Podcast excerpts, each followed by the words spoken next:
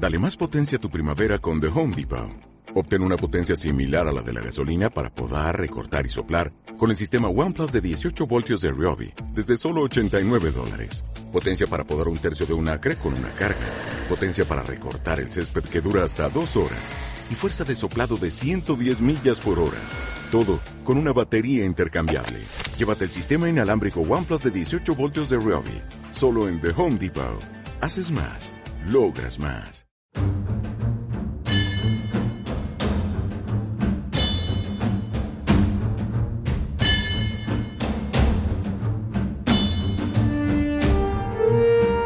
Muy buenos días, amigas y amigos oyentes de Colectivo Burbuja. Os doy la bienvenida a un nuevo programa de debate directo. Hoy tenemos con nosotros a Carlos Arrabal. Buenos días, Carlos. Buenos días. Tenemos también a Carlos Ayué. Buenos días, Carlos. Buenos días. Y por último tenemos a José Luis Carretero. Buenos días, José Luis. Hola, buenos días. Hoy vamos a hablar de la conferencia de las Naciones Unidas sobre el cambio climático que se está celebrando estos días en Madrid. Estamos a 8 de diciembre, empezó el día 2 y va a acabar el día 13. estamos justo en el ecuador de, la, de esta conferencia, la COP25, como se conoce por sus siglas, y también se está celebrando en paralelo la Cumbre Social del Clima, que también está eh, reuniendo muchísimas organizaciones, mucha gente que, es crítica con la forma en que se aborda el problema del cambio climático desde la cumbre oficial de las Naciones Unidas. Eh, y, también no hay que olvidarnos, incluso los negacionistas han, organizado una, una mini conferencia, se ve que no han conseguido juntar más gente, ¿eh? pero todavía hay algunos. Luego hablaremos de la cumbre de la OTAN, también pues, es muy trascendente lo que ha pasado allí. Y por último haremos una, un comentario sobre cómo continúa esa posible formación de gobierno por parte de Pedro Sánchez, cómo siguen esas negociaciones y qué posibilidades hay a día de hoy de que finalmente se consiga formar gobierno, por lo menos el gobierno que se está intentando. Vamos a empezar con el tema de la cumbre del cambio climático. José Luis, ¿qué, tienes que decirnos? ¿Qué, de qué se está hablando? ¿Qué propuestas se están haciendo? Y también, ¿qué propuestas se están haciendo en la cumbre paralela, en la cumbre social del clima? Adelante. Bueno, yo creo que básicamente lo que encontramos en la cumbre climática de COP25 es una circunstancia en la que efectivamente ya se ve desde una perspectiva puramente objetiva y claramente científica que hay un problema con la cuestión ecológica. Hay un problema, hay un cuello de botella, hay una contradicción que se está convirtiendo en una de las contradicciones esenciales del capitalismo en, nuestro, en nuestra época. Es decir, ese problema tiene que ser asumido, tiene que ser enfrentado y tiene que ser resuelto de alguna manera, ¿no? Entonces el capital, el propio capital, los propios dirigentes de los estados, de los grandes estados de nuestro mundo y los grandes dirigentes empresariales, por lo menos una parte ya que, ya empieza a ser dominante de, de todos ellos, empieza a plantear una solución, ¿no? Esa solución no es compartida. O sea, al fin y al cabo lo que hemos visto en la cumbre de Madrid esta semana es que, bueno, es una cumbre de segundo nivel en comparación con lo que podría haber sido. En el sentido de que al fin y al cabo la, dinámica o la, actitud más, eh, más dinámica la está llevando a cabo la, la Comisión Europea, es la Unión Europea la que está planteando, la que ha planteado la cumbre, la que la está sosteniendo y la que está planteando eh, nuevos, eh, nuevos objetivos dentro de la cumbre. Estados Unidos no quiere ni participar, Estados Unidos se considera en estos momentos en una situación casi diríamos de emergencia geopolítica en el sentido de que su hegemonía sobre el conjunto del globo está en cuestión y considera que en ese momento de gran competencia geoestratégica global pues no puede meterse en en, búsqueda, en la búsqueda de, pues de, cosas que pueden representar mayores costes para sus empresas y por lo tanto eh, debilitar aún más su posición que está empezando a ser cada vez más debilitada por el propio desarrollo, por el propio despliegue de, la economía de nuestro tiempo. En ese mundo cada vez más multipolar, en el que Estados Unidos tiene cada vez menos, menos poder, Estados Unidos quiere recuperar su poder, en esto, de esto hablaremos también cuando hablemos de la cumbre de la, de la OTAN, quiere recuperar su posición hegemónica global y por lo tanto no quiere nuevos experimentos como pueda ser el de una política o una economía verde. Por otro lado, China y Rusia están presentes en la cumbre, pero están de configurar de segunda, de segunda, segundo fila, eh, tanto China, Rusia como la India, las grandes potencias asiáticas emergentes o euroasiáticas emergentes, fundamentalmente porque, entre otras cosas, son países que, pese a lo que pueda parecer por lo que dicen nuestros medios de comunicación generalizados, son países que ya han cumplido en gran medida sus eh, objetivos de emisiones eh, que había en el Acuerdo de París. Por lo tanto, lo que estos países dicen es que quien tiene que cumplir ahora sus objetivos son los países desarrollados y no tanto ellos. Es decir, que, que el hecho de que se ponga en marcha una política verde no puede ser un, eh, otra especie de cuello de botella, una razón más que, aparte de la política de dependencia y el imperialismo generalizado, en las formas de funcionar del capitalismo de los últimos tiempos, pues impidan el desarrollo de los países del sur, de los países emergentes. Todo esto implica pues toda una dinámica en la que la cumbre efectivamente es eh, en cierta manera más un decorado, una especie de, de, gran obra de teatro para la mayor gloria de la Unión Europea que presenta sus posturas supuestamente progresistas, eh, más que una cumbre donde realmente se está llegando a acuerdos. Es decir, en estos momentos no se está llegando a ningún tipo de acuerdo, hay encima de la mesa algunas cosas, pero las posiciones políticas de los eh, grandes actores internacionales, sobre todo los actores más contaminantes, pues no están, no son favorables en estos momentos a la llegada de acuerdos sustanciales. ¿no? Y respecto a la posición de la, de la, Unión Europea, bueno, la posición de la Unión Europea es una posición que podríamos llamar un poco, eh, eh, que podríamos empezar a discutir o que podríamos empezar a, a, desmenuzar un poco también y ponerla encima de la mesa. La Unión Europea, por medio de la actual recién nombrada comisaria von der Leyen, es una posición de llegar a un, al llamado nuevo Pacto Verde, New Green Deal, en el marco de la Unión Europea que garantice la neutralidad en carbono de la Unión Europea para las próximas décadas, ¿no? Entonces es una posición que se sostiene sobre unos pilares determinados. Se está hablando, por ejemplo, de que el Banco Central Europeo va a introducir dentro de sus criterios de, de flexibilización cuantitativa, de sus inversiones, etcétera, el hecho de la sostenibilidad, es decir, que la sostenibilidad sea también un criterio, es algo que se va a discutir en el Consejo de Gobierno del Banco Central eh, en el futuro próximo. Se está hablando también de una intervención del Banco Europeo de Inversiones muy decidida en con, el uso de dinero público precisamente para eh, obtener objetivos de sostenibilidad. Y se está hablando de todo este tipo de cosas. Pero claro, al fin y al cabo de lo que se está hablando es de que el dinero público tiene que fluir para garantizar los intereses de la transición ecológica de las grandes empresas que seguirán siendo las mismas. Es decir, las grandes petroleras europeas como Endesa, como Iberdrola, etcétera, eh, son grandes petroleras que han contaminado todo lo que han querido durante muchísimo tiempo y que ahora pues están llevando a cabo un proceso de transición eh, con, favorecido con, con, ayudas públicas en dirección a convertirse en grandes empresas multienergía, incluso en grandes empresas de, de energía renovable. Incluso están llevando a cabo pues toda una gran campaña de, de digamos, eh, propaganda encaminada a hacernos creer que se están convirtiendo en los adalides del nuevo mundo verde, como por ejemplo la campaña que hemos visto esta semana en relación con el COP25, que también ha sido muy representativa. Yo creo que de lo que son los medios de comunicación de nuestro país, en la que Endesa eh, simplemente ha contratado las primeras portadas, las primeras páginas las portadas de los periódicos de mayor tirada del país para hacerse propaganda a sí misma como gran actor verde, ¿no? Yo creo que todo esto, eh, al fin y al cabo, es una danza un poco como la del Titanic, donde suenan los violines cuando todo se está hundiendo y donde nadie quiere reconocer que al fin y al cabo este proceso de barnizado verde de las grandes transnacionales del capitalismo es un proceso que puede tirar el balón un poco más adelante, pero que no va a dar soluciones sustantivas y efectivas para el futuro. Está poniendo por encima de la mesa como soluciones sustantivas, pues eh, la transformación energética hacia los renovables, está poniendo como transformación sustantiva el desarrollo del coche autónomo, del coche eléctrico, de la movilidad eléctrica, etcétera.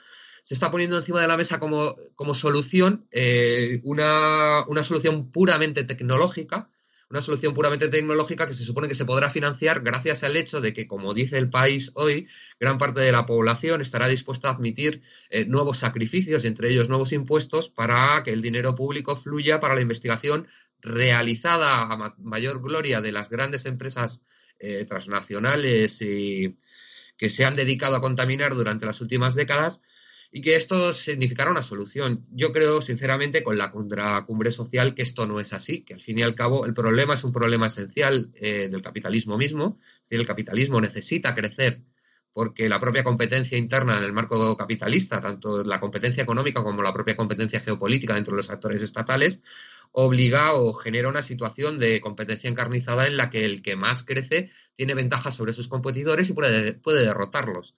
Pues esto es al fin y al cabo lo que se plantea Donald Trump. Llegará la crisis, llegará el colapso, llegará todo esto. Cuando llegue yo será el que tendrá más cañones, el que tendrá más eh, petróleo y el que tendrá más capacidad tecnológica. Y por lo tanto tendré una ventaja en esa situación de colapso. Entonces, al fin y al cabo, esa cruda competencia implica un, espolea las fuerzas productivas, es algo que es una realidad de la historia del capitalismo, espolea el crecimiento acelerado de las fuerzas productivas pero también espolea el crecimiento acelerado de unas fuerzas productivas que no están basadas en solventar las necesidades de las personas, sino que están basadas únicamente en convertirse, eh, en, convertirse en productos, en mercancías que puedan ser vendidas y por lo tanto pueda ser realizada la plusvalía inherente a ellas. Y por lo tanto espolea el crecimiento de, de una producción sin objetivo social o de enriquecimiento real de la vida de las personas, sino con el único objetivo de generar, de seguir generando esa rueda de acumulación sin fin de capital en que consiste el capitalismo. Claro. Sí, sí, José Luis.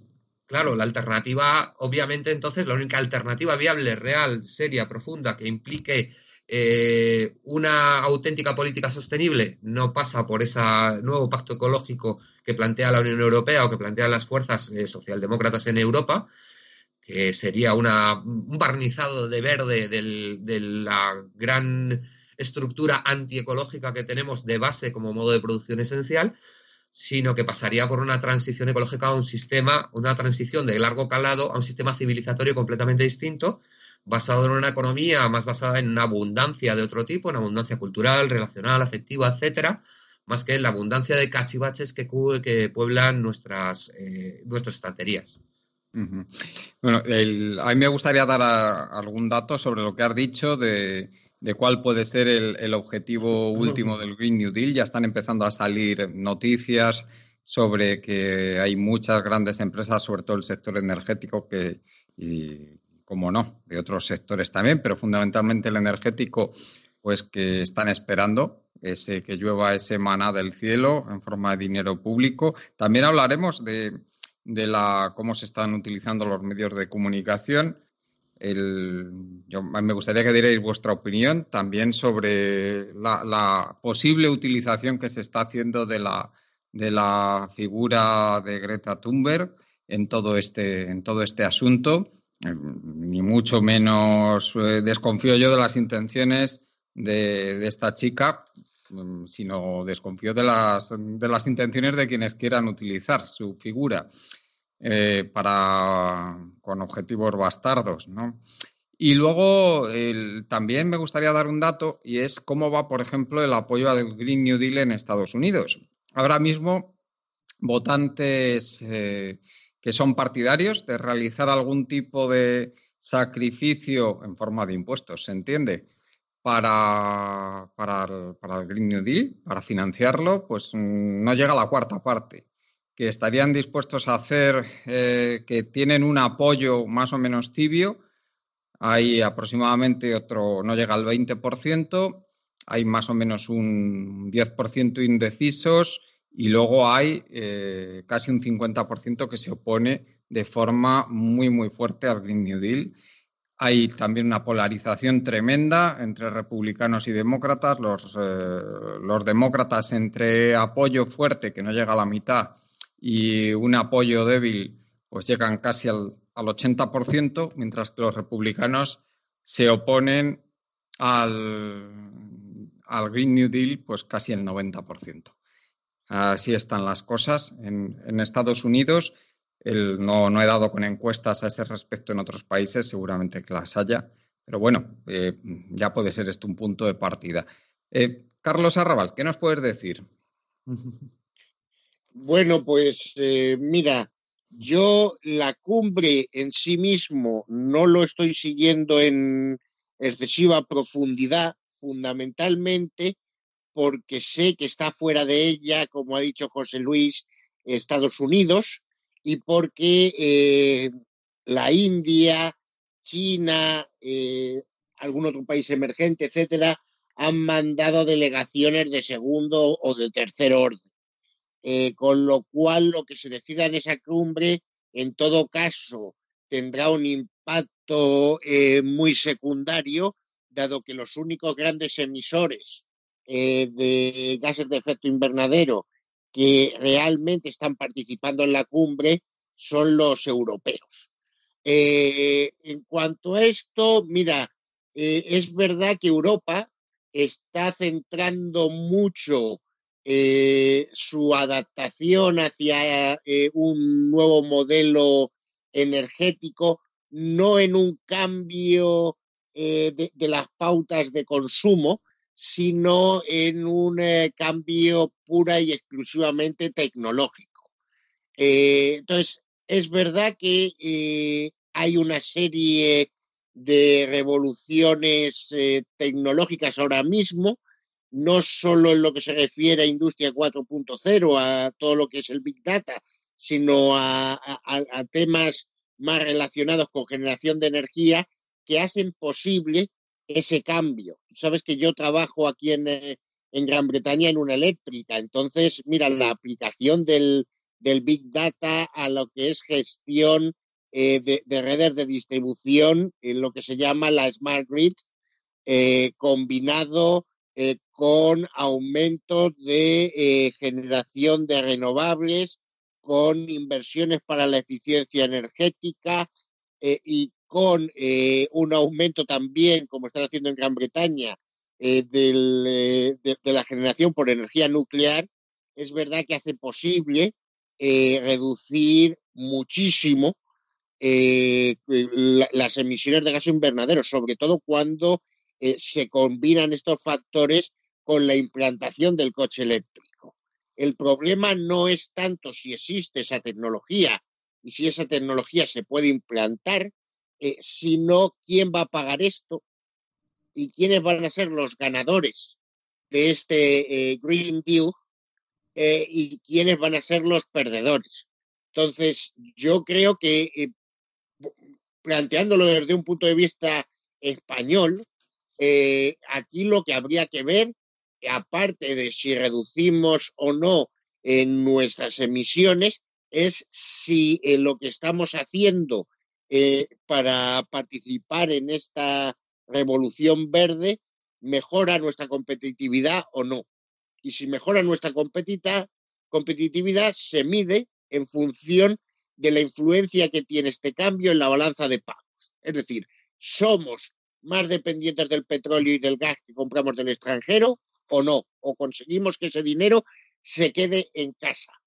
Y entonces eh, yo lo que veo es que se están haciendo las cosas muy, muy mal. Es decir, eh, ¿quién es el mayor generador en España de energía fotovoltaica?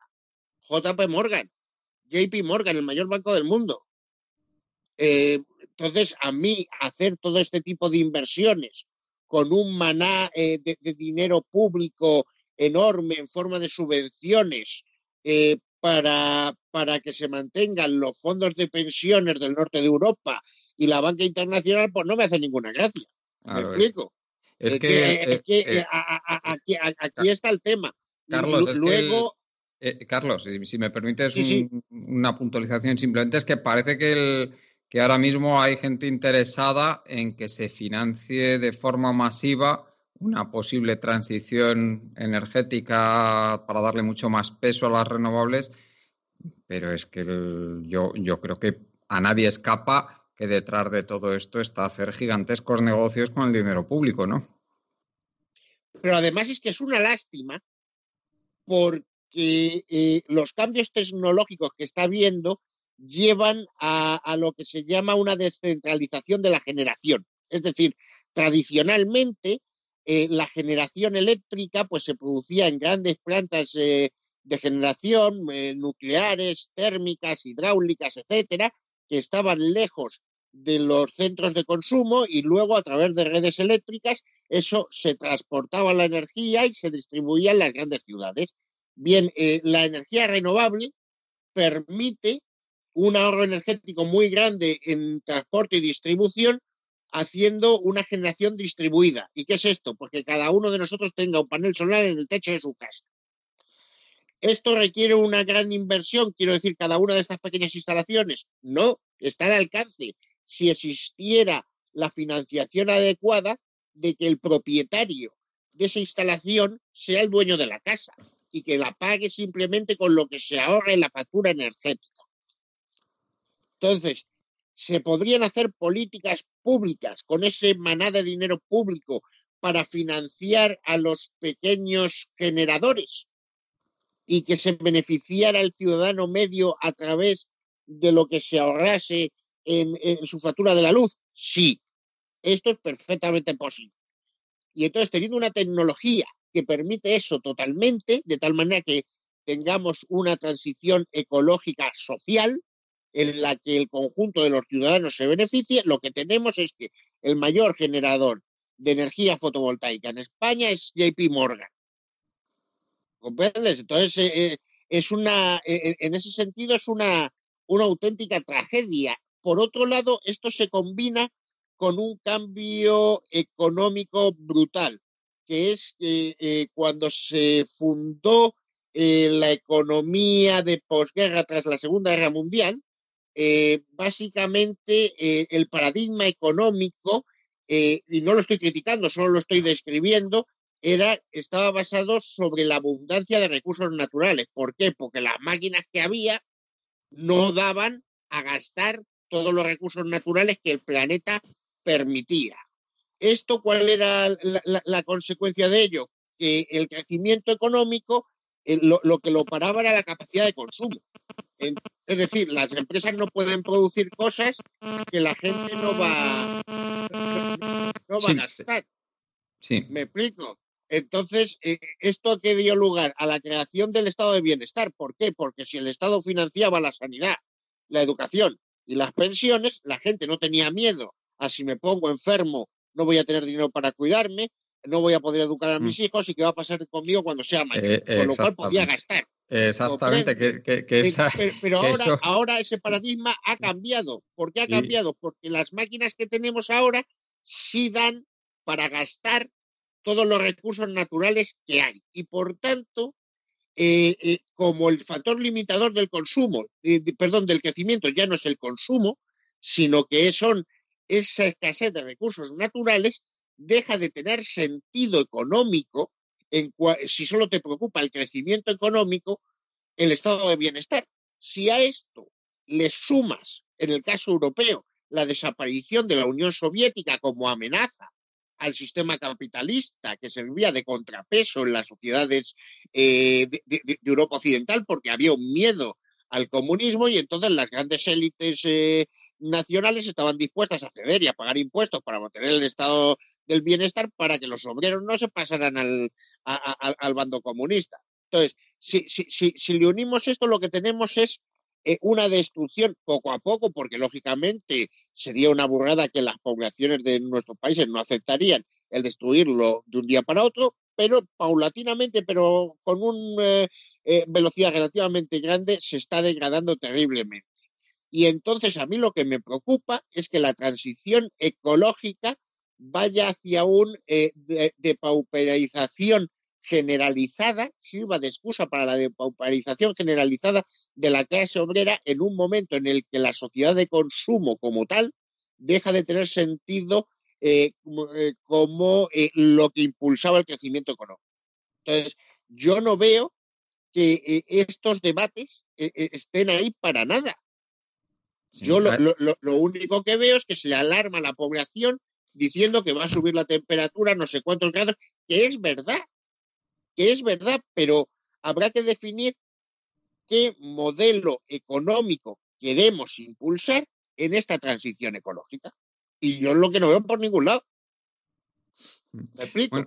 Sí, efectivamente. Además, yo, creo que, ahora, que también mm, me gustaría centrar un poquito, eh, que ya José Luis y tú lo habéis, eh, lo habéis apuntado, pero ahora mismo hemos pasado de una lucha que se estaba viviendo entre quienes negaban el cambio climático y los que decíamos que era una evidencia, el que esto ha venido ocurriendo desde, pues prácticamente desde los años 70, desde finales de los 70 hasta hace muy poquito.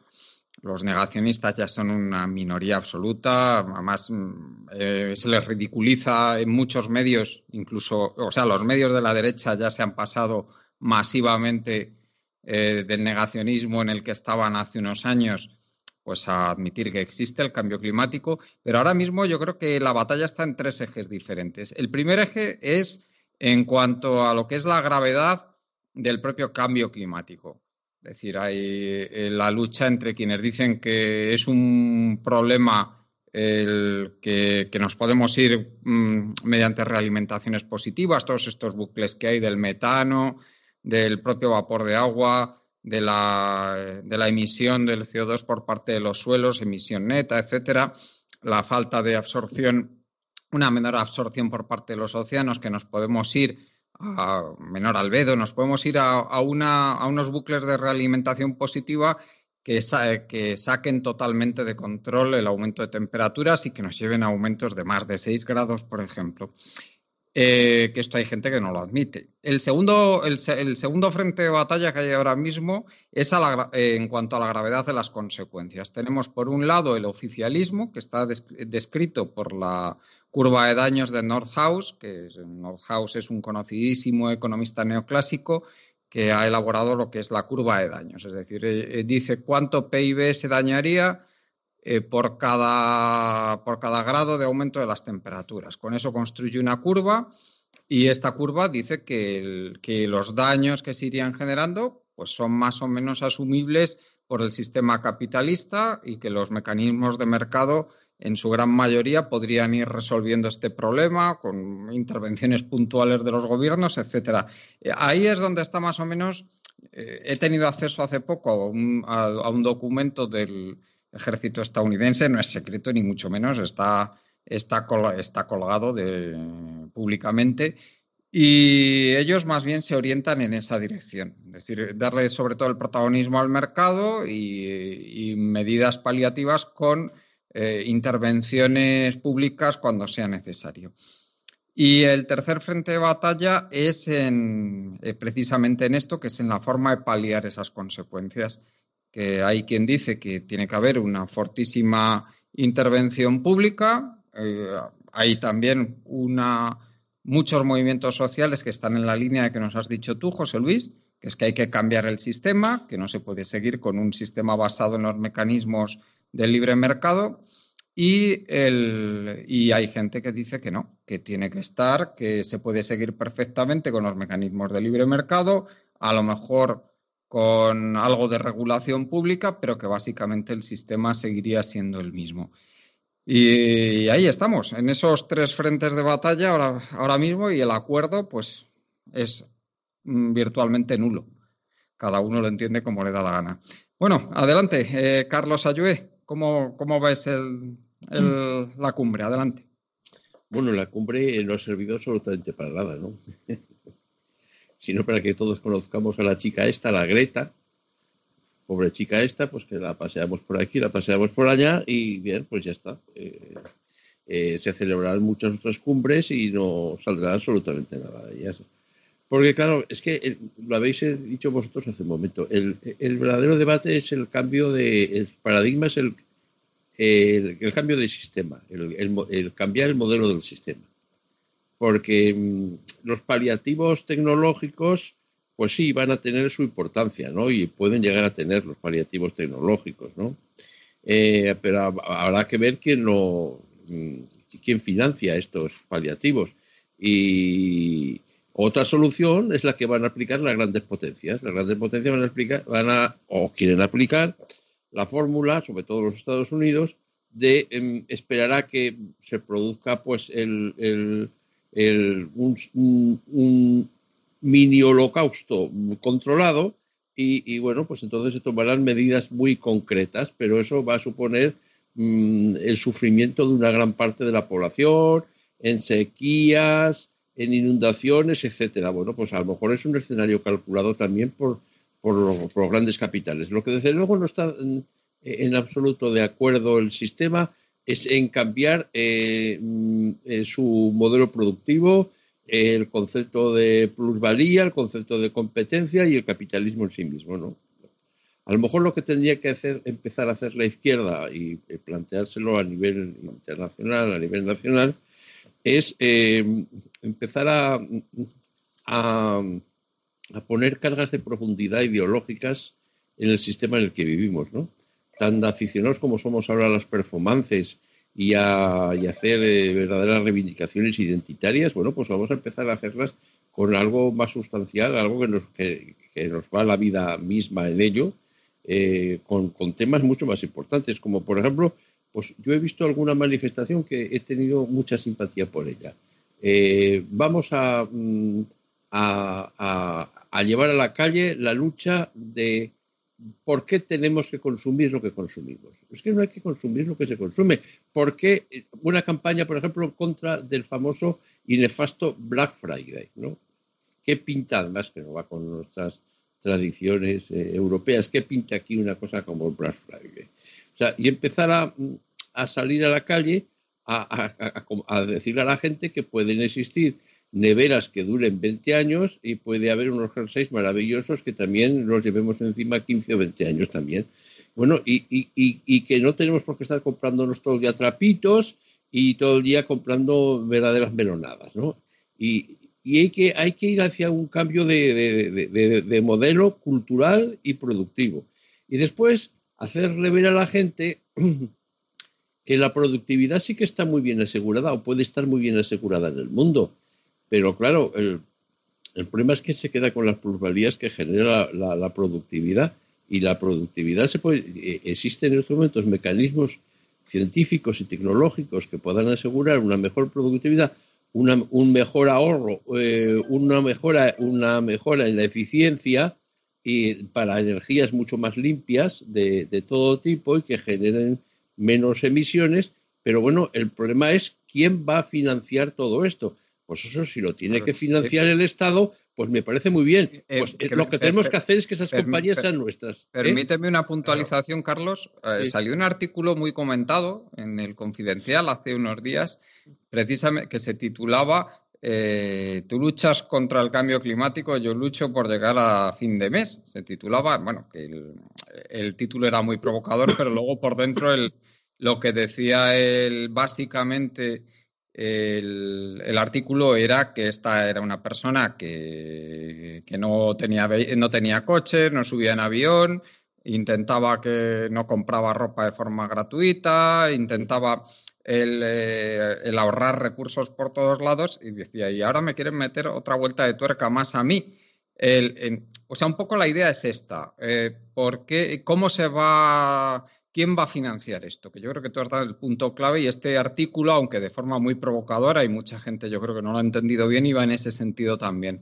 ¿Sobre quién se va a hacer recaer los costes y las cargas de, esa lucha contra el cambio climático? Que José Luis lo ha tocado también en su intervención cuando ha dicho que los países pobres no quieren ser los que financien esto cuando los países ricos están consumiendo muchos más, muchos más recursos y energía y emitiendo mucho más que los pobres.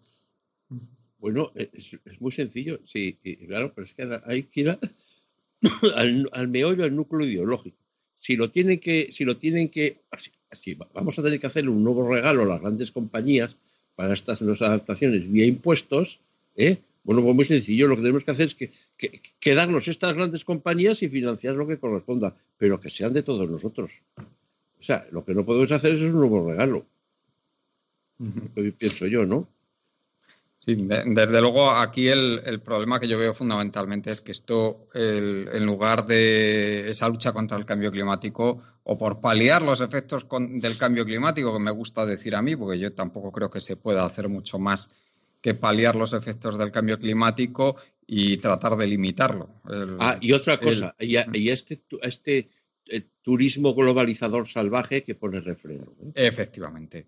Porque ahí está la clave. Porque aunque, aunque, estemos, aunque estemos llevando la bolsita verde al contenedor adecuado y aunque no consumamos el Friday, etcétera, etcétera, si estamos todos viajando por todas partes y hay un turismo de masificación, pues al final pasará lo que tenga que pasar. Creciendo a tasas del 5, 6, 7% anual, de muy, muy por encima del PIB. Esto se tiene que acabar y se tiene que acabar incluso el concepto del turismo y defender la figura del viajero en lugar de, del, turista, ¿no? Porque, bueno, es que... Yo, en eso estoy, estoy totalmente de acuerdo, porque además donde mejor se ve, yo creo que eh, eh, de Europa eso es aquí en, eh, en Gran Bretaña, porque se han alcanzado unos niveles de eficiencia económica en el transporte aéreo que hace que sea baratísimo. Es decir, yo tengo unos amigos que se han ido a Vietnam eh, pues bien, un viaje a Vietnam, ida y vuelta en avión, cuesta 300 libras esterlinas.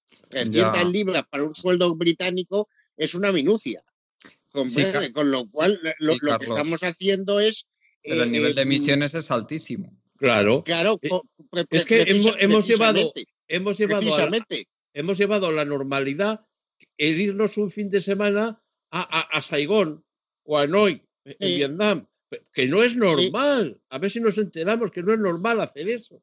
No, pues ahora eso es, eso es como comprarnos unos chocolates en el supermercado de al lado. Bueno, pero más allá de eso, yo creo que también hay una, una cierta. Hay, algo que tenemos que poner encima de la mesa respecto a la respuesta supuestamente ecologista de la socialdemocracia a todo eso, ¿no? Socialdemocracia, por, por ejemplo, los programas programas ecológicos, políticos de los partidos de izquierdas o progresistas que ahora van a formar gobierno, que van a contribuir a que se forme gobierno, han planteado en sus programas electorales respecto a este, este año que había que potenciar el viaje en ferrocarril frente al viaje en avión, que efectivamente es mucho más contaminante.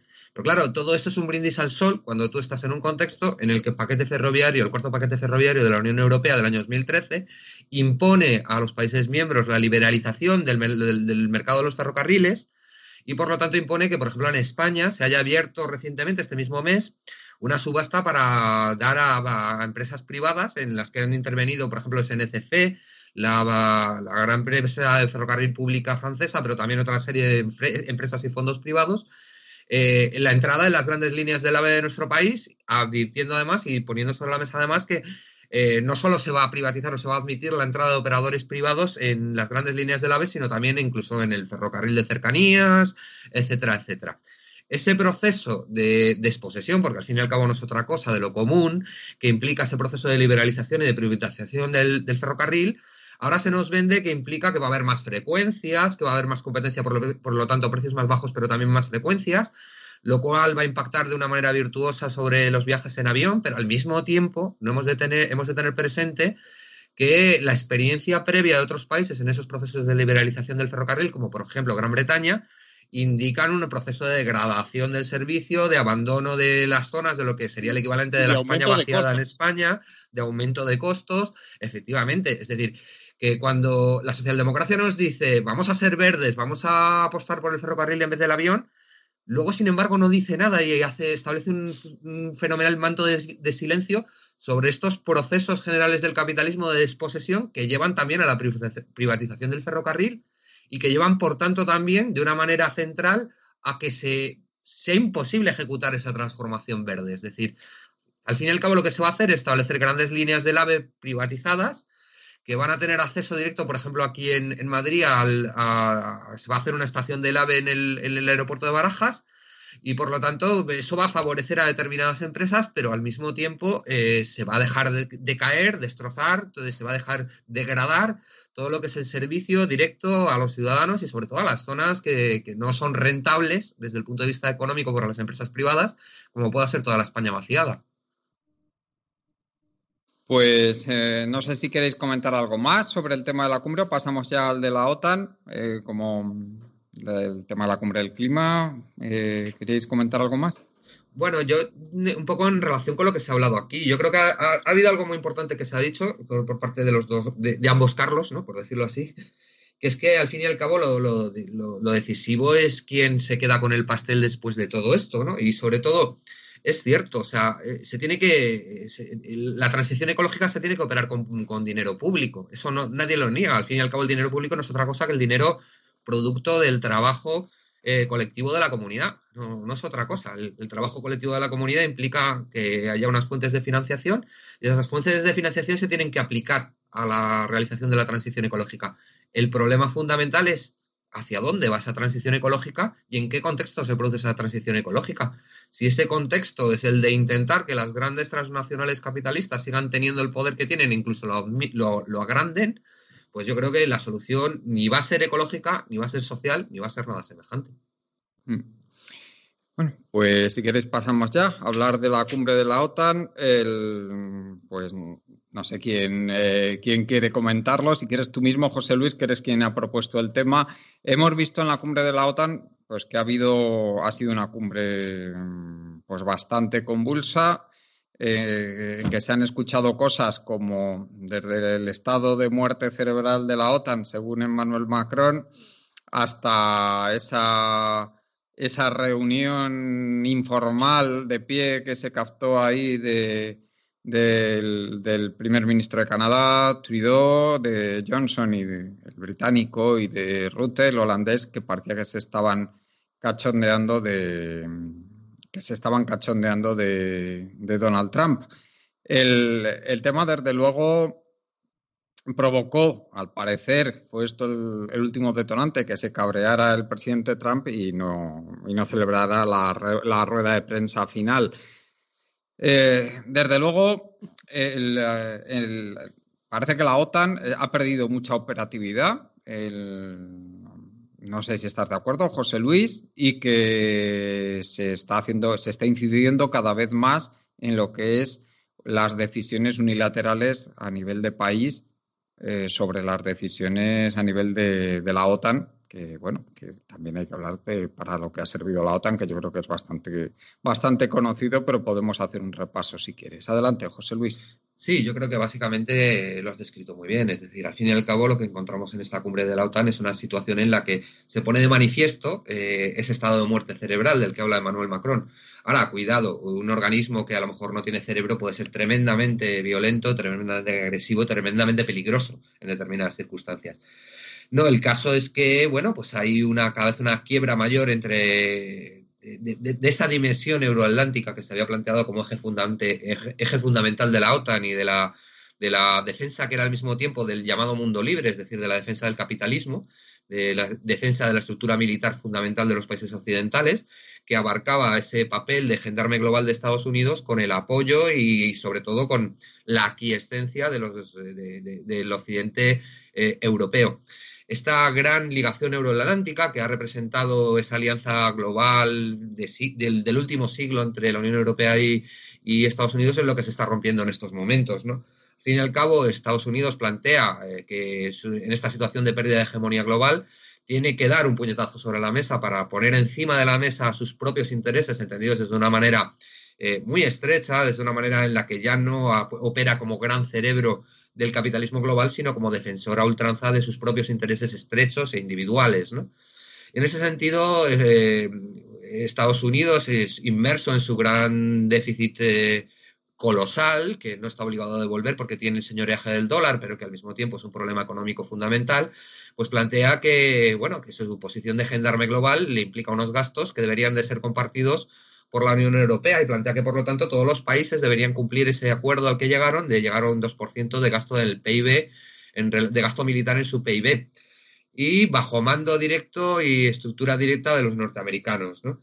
En ese sentido, eh, poco antes de la cumbre se produce también un toque de atención a los países que están por debajo del 1%, entre los cuales está España, que tiene un 0,92% de gasto militar declarado, porque todos sabemos que los gastos militares de los países son siempre una especie de incógnita donde determinados gastos se, ocupan en otros lugares o se, contabilizan en otros lugares del presupuesto para no abultar demasiado frente a la, ciudadanía, que normalmente es pacifista, eh, el aumento exponencial de los gastos militares, etcétera, o, de los gastos en seguridad. Pero lo cierto es que España tiene un gasto militar por debajo de lo que se le exigía por parte de Estados Unidos, lo tiene el conjunto de la Unión Europea. Estados Unidos quiere que se comparta esa, financiación, pero al mismo tiempo eh, lleva a cabo una política cada vez más unilateral, eh, en la que no se comparten para nada las decisiones y en las que se toman decisiones cada vez más unilaterales, como la salida de Estados Unidos de Siria reciente, como el, incendiar el conflicto de Ucrania en un momento determinado, que pudo parecer que tenía la quiescencia de la Unión Europea, pero que al mismo tiempo le generaba contradicciones insalvables. Y bueno, esto genera pues, toda una dinámica en la que Europa se tiene que empezar a plantear o se empieza a plantear cuál es su futuro desde el punto de vista de la seguridad y la defensa. Es decir, al fin y al cabo, Europa ha confiado básicamente en ese paraguas estadounidense, ha tenido una política de defensa eh, que ha renunciado a toda autonomía en las últimas décadas, desde, desde la Segunda Guerra Mundial, ha renunciado a toda autonomía, se ha colocado dentro de ese paraguas estadounidense y al mismo tiempo también bajo ese ámbito de decisión estadounidense. Ahora empieza a ver que en el marco de, una, de un mundo cada vez más multipolar, donde la guerra comercial es un ejercicio de fuerza que todos pueden llevar a cabo y en el que Estados Unidos no solo opera ese tipo de ejercicio de fuerza, no solo establece guerras comerciales con China, sino que también lo hace con Francia, también lo hace con la Unión Europea, estableciendo aranceles, etcétera, etcétera pues Europa empieza a pensar que tiene que tener una política eh, militar propia y empieza a establecer alguna serie de programas militares, de desarrollo, de presupuesto militar, de desarrollo de tecnología militar, autónomos y propios, eh, al menos tímidamente. Esto es lo que hace que Emmanuel Macron empiece a plantearse que la OTAN está en una situación de muerte cerebral.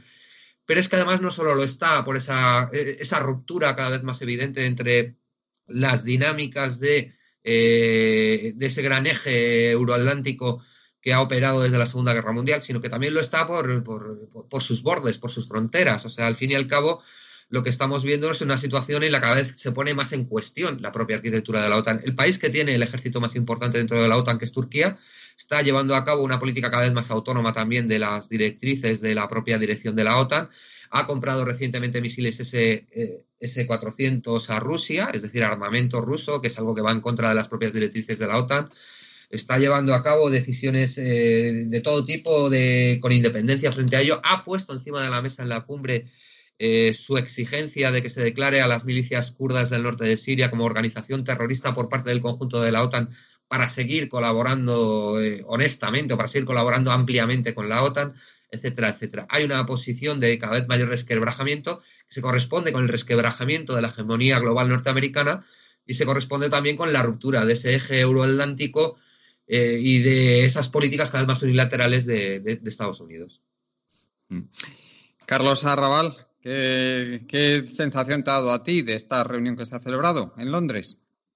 Bueno, a mí lo que me parece es que a día de hoy está en cuestionamiento si la OTAN tiene algún sentido o no. Porque recordaréis que cuando se fundó eh, la, OTAN, que era eh, un tratado entre los países de Europa Occidental, Estados Unidos y Canadá, eh, fundamentalmente para defenderse de la Unión Soviética y de eh, los países satélites de la Unión Soviética.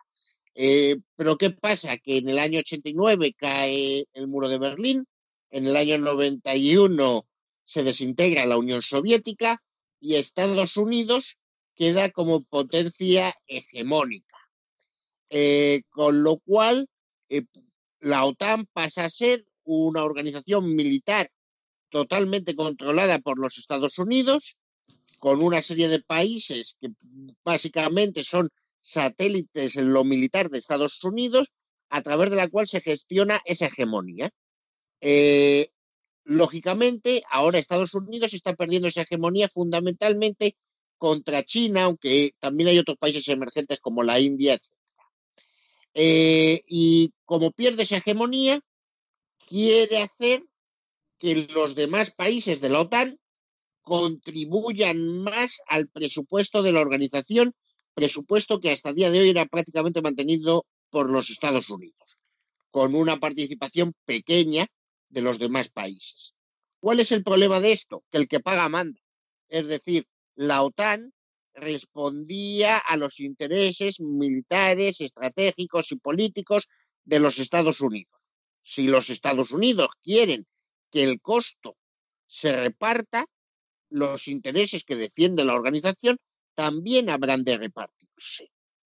¿Se entiende? Es decir, y ahí donde están eh, en la OTAN los intereses de, Europa Occidental, dónde está la seguridad en el Mediterráneo eh, eh, y, la seguridad en la zona norte de África y el África subsahariana, dónde quedan los intereses de Europa en, este, eh, en Oriente Medio, etcétera, etcétera. Eh, pues eh, no, no se ve. Estados Unidos quiere un imposible, quiere repartir el costo y seguir mandando. Esto por un lado. Y por otro lado, desde el punto de vista europeo, ¿tiene algún sentido el mantener una especie de lucha geopolítica con Rusia? ¿Es Rusia ahora mismo eh, una amenaza a la seguridad económica, social, eh, militar, etcétera, de Europa. Es decir, al final habrá que recordar que, como decía Napoleón, las guerras se hacen con dinero, dinero y dinero. Y el PIB de Rusia es algo similar al combinado de España e Italia. Es decir, eso no va a ningún lado. Eh, entonces, eh, no es una amenaza y, sin embargo, sí es una oportunidad en un momento en el que Estados Unidos está tratando de mantener su hegemonía económica, incluso poniéndole sanciones a la Unión Europea. Es decir, hay que recordar que Rusia está relativamente cerca de los países europeos, que ellos no tienen lo que nosotros tenemos, es decir, financiación, tecnología, etcétera, y que ellos tienen lo que nosotros no tenemos, materias primas. Entonces, desde un punto de vista estratégico, ¿tiene algún sentido mantener eh, un, antagonismo eh, con, Rusia? Entonces, evidentemente, como la OTAN está dejando de tener sentido, pues ahí tenemos el espectáculo que se ha montado en la cumbre, porque eh, realmente es una organización que ahora mismo tiene sentido para Estados Unidos y para Gran Bretaña, y para los demás miembros, pues mucho menos. Y entonces, este es el problema. Mm. Carlos Ayué. Eh, yo creo que has puesto, Carlos, el dedo en la llaga, ¿no? Porque al final em, vamos a las teorías de Mackinder, ¿verdad? Cuando habla de, de, de, la hegemonía eh, geopolítica en el mundo entre una potencia terrestre y una potencia marítima, ¿no? Hoy estamos dominados todos por la potencia marítima. Y la potencia marítima son los Estados Unidos. Y, y para continuar siendo una potencia marítima y que los mares hoy eh, respondan a la geopolítica del mundo y al dominio del mundo, pues eh, lo que necesitan es eh, evitar que el, el corazón de el corazón de la potencia terrestre se expanda y que llegue hasta las orillas del mar donde domina la potencia marítima. Eh, es decir, eh, hoy eh, esa zona sería Europa. Y entonces siempre el mundo anglosajón, que representa los intereses de la potencia marítima, ha intentado evitar que el, corazón terrestre del continente tenga una unión, es decir, que pueda haber una comunidad de intereses desde Finisterre hasta Vladivostok, ¿verdad? que es donde está el, el, corazón de, la potencia eh, terrestre. Y quien domine la potencia terrestre de punta a punta acabará dominando el mundo. Esa es la teoría de Mackinder, ¿no? Eh, era un geógrafo británico. Bien, mm, eh, Oye, la OTAN eh, es en realidad es un club de palanganeros de los Estados Unidos y en parte lo fue también del Reino Unido, eh, llamado eh, a evitar que se produzca esa unión de intereses dentro de lo que es la, potencia terrestre, el corazón de la Tierra, es decir, pues el mundo que va de el mundo euroasiático y, del que África no es en realidad, a la hora de la verdad, según la teoría de Mackinder, más que un apéndice también. Bueno, bueno pues eh, eh, si eso, si eso, mm, eso, eso, si eso produce, eh, la hegemonía de los Estados Unidos desaparece automáticamente. Entonces ellos tienen que evitar de cualquiera de las formas que mm, esta comunidad de intereses de las materias primas, como tú decías hace un momento, que representa el mundo euroasiático a través de, la ex Unión Soviética, de la Federación Rusa, y el mundo de la, del desarrollo y la tecnología de Europa puedan tener entre ellos una, una cierta colaboración. Pero eso pasa necesariamente por hacer desaparecer el, el, Tratado del Atlántico Norte. Porque el Tratado del Atlántico Norte, a la hora de la verdad, eh, no ha sido más que un apéndice de los intereses de los Estados Unidos, donde una serie de países palanganeros mm, mm, y, lacayos han servido a sus intereses y han financiado en parte, parte, aunque la mayor parte de la financiación la tenían los Estados Unidos, la defensa y el, y, el, y, el contén, es decir, el, freno de este, de este, de, este mundo euroasiático que, llega, que, que podría llegar hasta, hasta, hasta Galicia, hasta Finisterre, hasta Algeciras, ¿verdad? Entonces, es la forma de frenarlo es tener eh, una serie de países intermedios que sirvan a los intereses de la potencia marítima. Y, eso son, es, la OTAN. Que la OTAN en su día, pues claro, la, amenaza, la amenaza entre comillas, ya venía por parte de la Unión Soviética y entonces lo que se creó precisamente con el, con el, eh, el espantajo de la, de, la amenaza de la Unión Soviética se creó el Tratado del Atlántico Norte.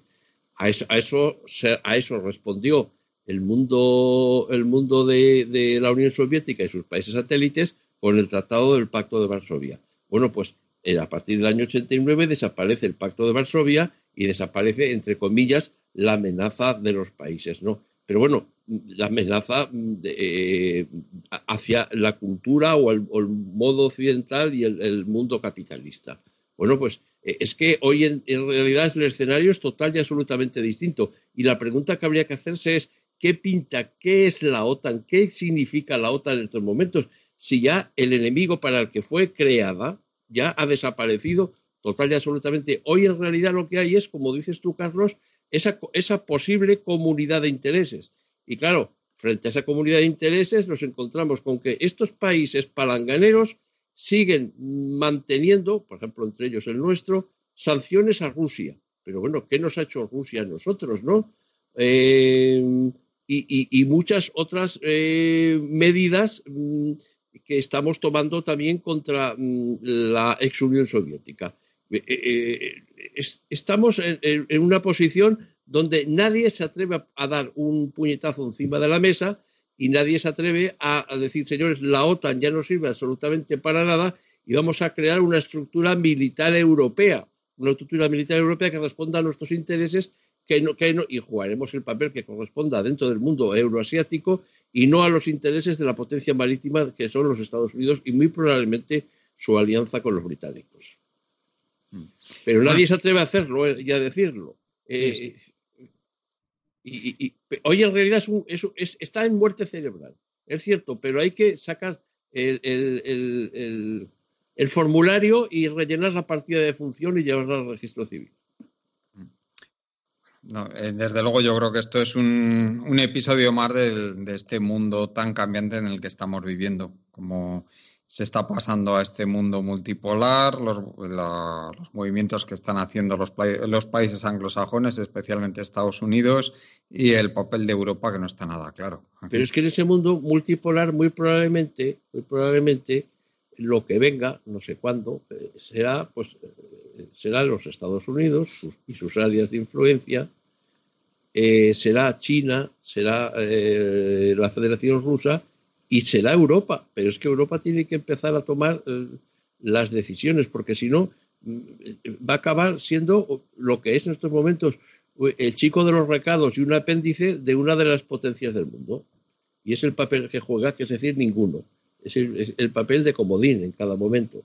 Por ejemplo, eh, lo que está sucediendo con Irán. En, Irán, por ejemplo, los, los, los, los, los europeos tienen ahora en, en eh, para, para, burlar las sanciones a Irán y llevar a cabo el comercio en el Oriente Medio, etcétera. Bueno, pues todos sabemos que el sistema SWIFT, el sistema de transferencias, que lo bloquea en cualquier momento los Estados Unidos, depende absolutamente de ellos. Parece ser que Europa ya tiene un sistema nuevo, junto con también la Federación Rusa, está a punto de implementar un sistema nuevo de transferencias internacionales que no va a ser, que no va a poder ser bloqueado por los Estados Unidos. Bueno, pues Europa no se atreve a poner este, en marcha este sistema SWIFT de transferencias internacionales porque sigue siendo una, potencia, seguimos siendo unos, seguimos siendo unos países dependientes de los intereses de los Estados Unidos, sus palanganeros.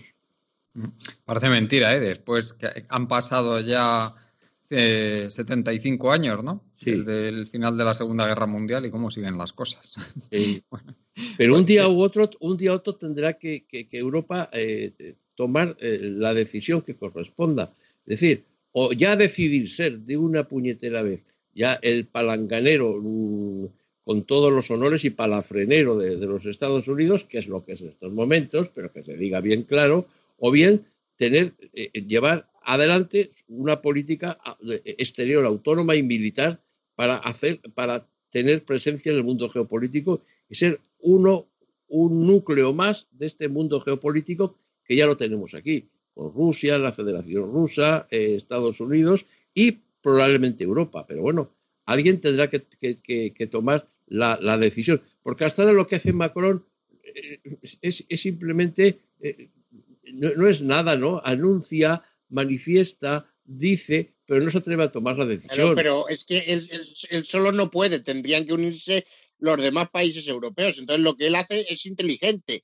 Él lo anuncia. Si los demás se me unen, lo hago. Si no se me une nadie, me quedo como estoy porque si no hago el tonto. o pues sea, ahí, eh, eh, ahí él lo, está haciendo relativamente bien. El problema son países como España, donde acordaros que cuando formó gobierno Pedro Sánchez estuvo a punto de nombrar secretario de Estado de Seguridad al coronel Baños. Y por decir una cosa muy similar a la que he dicho yo, con respecto a Rusia, se tiraron en medio todos los medios de comunicación, eh, la embajada norteamericana, etcétera, etcétera, y entonces que esto fue lo gordo, por influencia de esos intereses de la potencia atlántica, es una potencia extranjera con unos intereses totalmente eh, distintos de los intereses nacionales de España, no se le nombró secretario de Estado de Seguridad, es decir, al secretario de Estado de Seguridad de España solo se le puede nombrar si los Estados Unidos están de acuerdo. O sea, Así están las cosas, efectivamente. bueno, te, voy a hacer una a corrección. No creo que se quisiera nombrar secretario de Seguridad. Me parece que se le quiso nombrar ser uno de los asesores de la Secretaría de Seguridad, algo así. O sea, que ni, ni a eso llegamos, ni, ni, ni para poder nombrarlo pues asesor. Pues que, a mí, que a mí me parece uno de los hombres más capaces en España y, que tiene el mejor conocimiento geopolítico en estos momentos eh, eh, dentro del ejército español. Me parece un hombre un, hombre que es muy inteligente y muy capaz y muy patriota, por otra parte. Mm. Claro, Yo creo que patriota de los intereses de España, no de los intereses del imperio al que eh, servimos de forma palanganera. ¿no? Yo creo que una de, las cuestiones también es que Europa se está planteando la posibilidad de, operar esa autonomización desde el punto de vista militar con una perspectiva puramente funcional y puramente no estratégica. Es decir, lo que están planteando, yo sí sé que se han puesto en marcha algunos programas como el FCAS, que es un programa para desarrollar un caza de combate europeo, un sistema integrado de defensa aérea, como eh, otro tipo de, programas destinados a tener una fuerza rápida de intervención a nivel europeo que pueda actuar independientemente, con decisión propia, etcétera. Pero son programas puramente funcionales que no implican una visión estratégica independiente. ¿no? Al fin y al cabo, el problema fundamental es que estando dentro de la OTAN, y es algo que nadie pone en cuestión en los, en los, en los ejércitos europeos, es decir, aunque Macron diga que la OTAN está en una situación de muerte cerebral, lo cierto es que desde, un punto de vista de la defensa y desde un punto de vista incluso desde el conjunto de los jefes de Estado del Consejo de Europa, es que nadie pone en cuestión la, la propia pervivencia de la OTAN.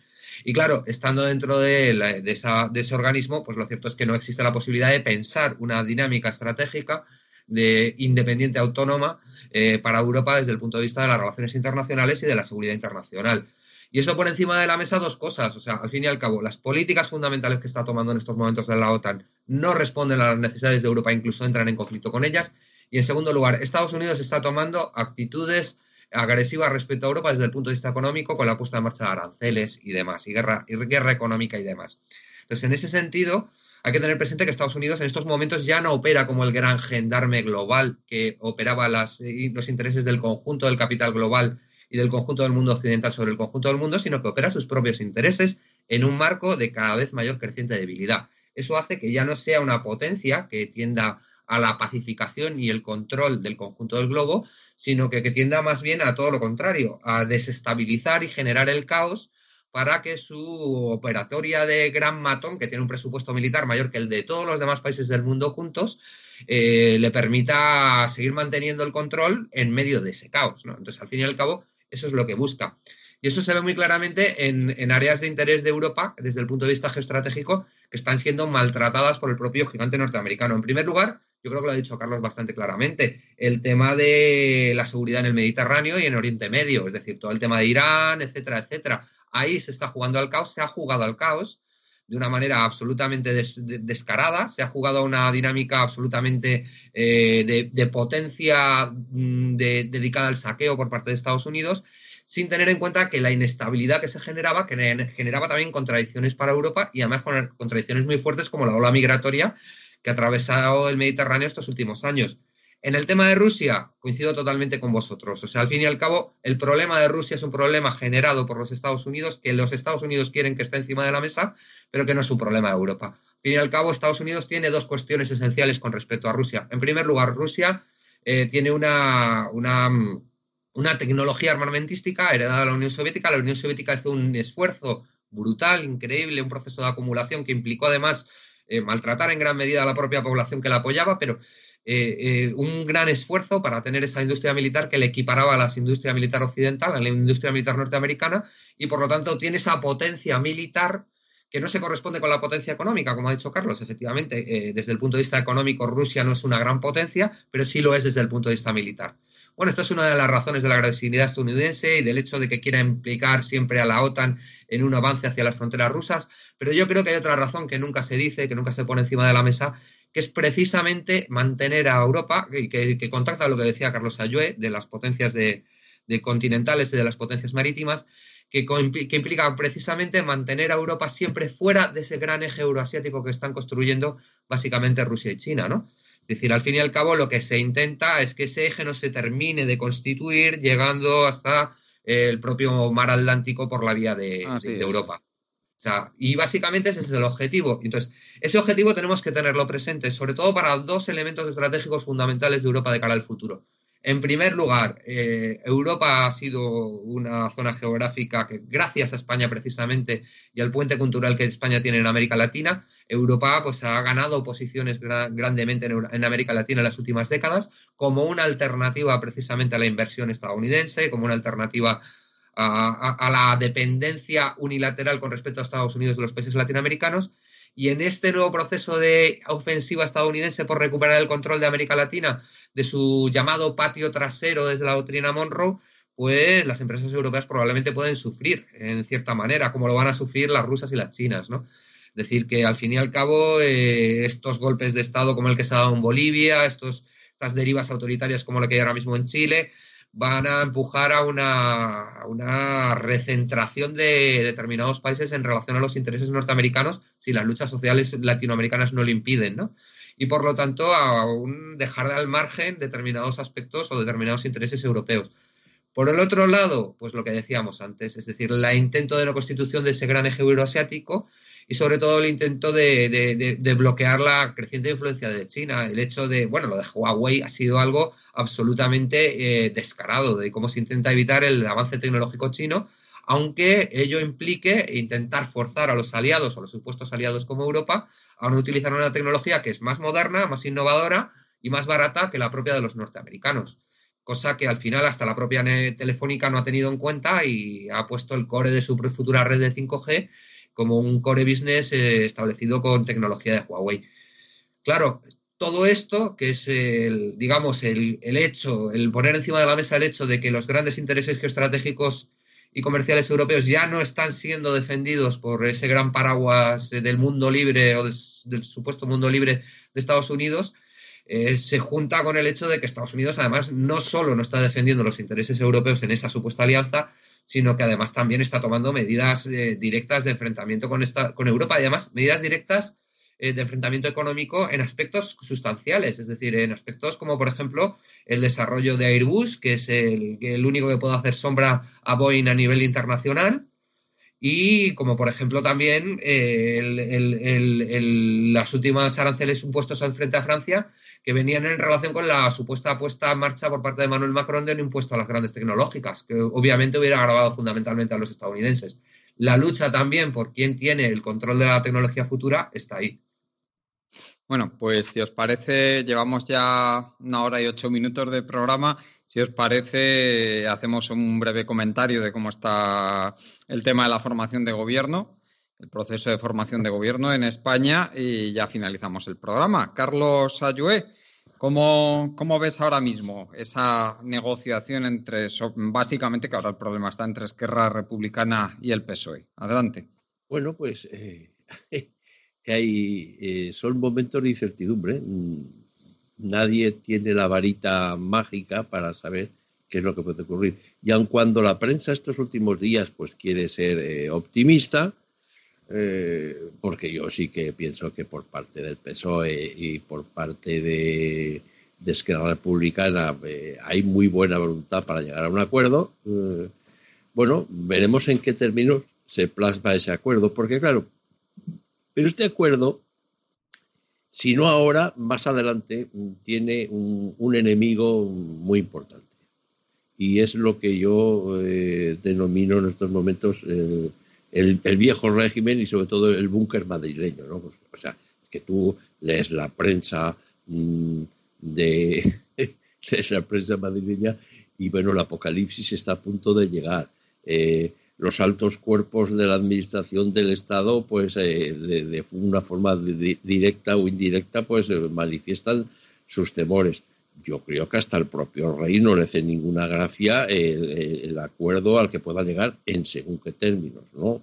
Si es ley y no significa absolutamente nada, no, no habrá ningún problema. es, es, algo, los viejos dinosaurios del, del, PSOE y los varones regionales y caciquiles que tiene este partido, que es el sostén del régimen de 78, están haciendo los posibles por dinamitarlo. Entonces, eh, el Poder Judicial recientemente, hace unos días, pues nada más y nada menos que estando en funciones el Consejo General del Poder Judicial, ha, abierto eh, eh, las convocatorias y va a cubrir una serie de plazas en, muchas salas de los tribunales superiores de justicia y de salas del Tribunal Supremo. Es decir, se está parapetando el búnker para que el régimen de 78 en los 8, 9, 10 próximos años tenga una estructura pues ya todavía más indestructible de la que en estos momentos institucionalmente parece tener. Y claro, todos estos son los enemigos, todos estos son los enemigos que eh, en los que se presenta un, se presenta un acuerdo en el que, obviamente, eh, es que la Republicana de Cataluña tendrá que presentar como mínimo ante su opinión pública eh, una medida que, que sea la siguiente, que la vengo diciendo yo hace tiempo, que es levantar el pie y el acelerador de las medidas represivas. Bueno, ya veremos lo que sucede, ya veremos lo que sucede, teniendo en cuenta además que parece ser que dentro de unos días el Tribunal Superior de el Tribunal de Justicia de las Comunidades se va a producir, eh, va, a dictar una sentencia en el caso Junqueras estableciendo eh, si Junqueras debió haber tomado posesión o no eh, como diputado y si, gozaba o no o pudo haber gozado en su momento de inmunidad parlamentaria. Claro, porque ah. la, doctrina es la siguiente. Eh, se es diputado desde el momento en que eh, resulta electo a través de la proclamación del sistema electoral o hace falta este concepto rituario de jurar la constitución de cada uno de los países, que no sé de dónde viene este requisito que se sacó la ley electoral eh, española en su momento. Bueno, si eso se produce, bueno, las consecuencias eh, para Junqueras pienso que, no serían eh, la de rehabilitarle como, como, como un hombre con, con, la inmunidad parlamentaria, porque ya se, se, ha producido la sentencia correspondiente que lo inhabilita. Bueno, esa es una opinión mía. Yo no creo que tenga efectos retroactivos la decisión del Tribunal de Justicia de las Comunidades. Pero, eh, ¿qué ocurrirá frente a los otros exiliados y, sobre todo, del señor Puigdemont, que es la persona más odiada por este búnker eh, al que me acabo de referir hace un momento. Eh, pues ese señor igual acaba teniendo, eh, por analogía y, por extensión de la sentencia, la,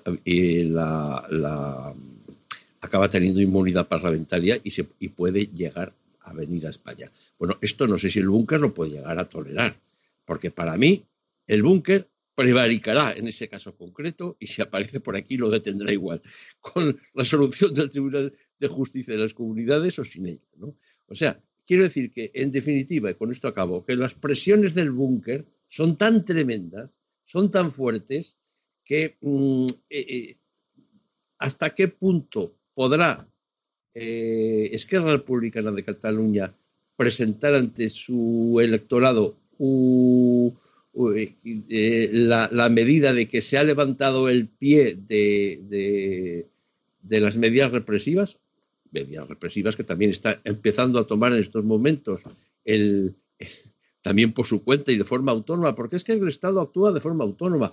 el, Tribunal de Cuentas. vamos, a ir abreviando, Carlos, que si no. Bueno, acabo con esto. El Tribunal de Cuentas está empezando también a abrir un procedimiento a todos y cada uno de los, de los, de, los exiliados y, presos políticos correspondientes que tomaron las decisiones en Cataluña eh, el, el 1 de octubre para exigirles una serie de responsabilidades millonarias por, la, por, eh, y, por las causas o con causas que han llevado a que el, Estado tenga que hacer una serie de gastos en la propia comunidad autónoma, como el desplazamiento policía, etcétera, etcétera. Bueno, también para llevar a cabo unas responsabilidades patrimoniales y pecuniarias. Bueno, ¿cómo se va a poder frenar esto? Esto es que es muy difícil frenarlo y entonces, no sé, yo soy, soy un poco pesimista, mm. pero bueno, es que hasta a mí, por otra parte, ambos partidos no les queda otro remedio que llegar a una solución, ¿no? Porque si no, entonces sí. que puede venir un verdadero problema. Muy bien, pues eh, Carlos. Acabo, rápido, podría hablar más, pero. Sí, sí, es que ya si no se nos hace eterno el programa, Carlos. Carlos Arrabal, ¿qué nos puedes decir? Bueno, pues mira, yo estoy totalmente seguro de que va a haber acuerdo, no porque no haya contradicciones entre los grupos políticos que van a llegar a ese acuerdo, ni porque se lleven bien, ni porque estén de acuerdo, ni porque no, simplemente porque la alternativa contraria es mucho peor. Porque la alternativa contraria sería ir a unas terceras elecciones de resultado incierto en un momento en el que eh, de alguna manera el momento, es decir, el, eh, todo lo que son los medios de comunicación, etcétera, etcétera, hace eh, que la tendencia vaya a ser a la subida del Partido Popular y de Vox. Entonces, a Esquerra Republicana le hace gracia eh, pactar con el Partido Socialista que apoyó el 155, probablemente no.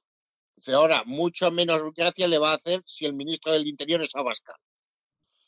Eh, y, entonces yo creo que, llegarán a un acuerdo. No sé exactamente a cuál ni cómo, seguramente para abstenerse. Eh, pero el problema eh, va a ser de gobernabilidad, es decir, eh, porque el, régimen del 78 está demostrando ser poco inteligente de alguna manera, porque eh, este acuerdo es una grandísima oportunidad. Al régimen, con, lo que supuso la crisis del año 2008, le salieron dos contestaciones. Una por la izquierda, que fue el, el 15M, que tuvo una eh, representación política o una concreción política en un movimiento que fue Podemos. Eh, ese movimiento ya está neutralizado, está prácticamente integrado en el sistema, aparte de que ya no es ese grupo que tenía setenta y pico diputados y quería dar el sorpaso al PSOE. Ahora es un grupo de treinta y pico que si se repitieran las elecciones serían veinte y que eh, aspira a ser mero báculo del PSOE y todo lo más alguna pequeña medida de tipo social. La gran amenaza que le queda al sistema es la otra contestación que le salió, que fue por el lado catalán. Cataluña, un grupo muy importante de la población, dijo, oiga, mire, eh, si tengo en cuenta lo que hay en España, la crisis económica, la corrupción sistémica de las instituciones, la empresarial, eh, la inamovilidad del sistema, de, la estructura económica, etcétera, a mí esto de ser español no me sale a cuenta. Eh, y entonces se ha ido escalando en ese conflicto hasta llegar a octubre del 2017, que fue el, eh, el, referéndum, etcétera, etcétera. Luego con todo lo que ha pasado en las sentencias y demás. con una estrategia por parte del gobierno de España cuando estaba Rajoy, que era cuanto peor mejor. ¿Por qué? Porque la crisis catalana cubría eh, las vergüenzas del PP, temas de corrupción, etc. Eh, y eso también pasaba un poco por el lado de eh, la antigua Convergencia y Unión, ahora llamada junto Junts per Cataluña. pero ahora tenemos una oportunidad que es que esta gente va a apoyar, aunque sea con su abstención, un gobierno nacional, lo cual acerca posturas y además eh, la, la, izquierda está en una posición ahora eh, mucho más moderada de lo que era hace un par de años. Es decir, ahí hay una posibilidad de llegar a algún tipo de entendimiento que enfríe algo la situación para que se pueda llegar a una reintegración de Cataluña al sistema del régimen.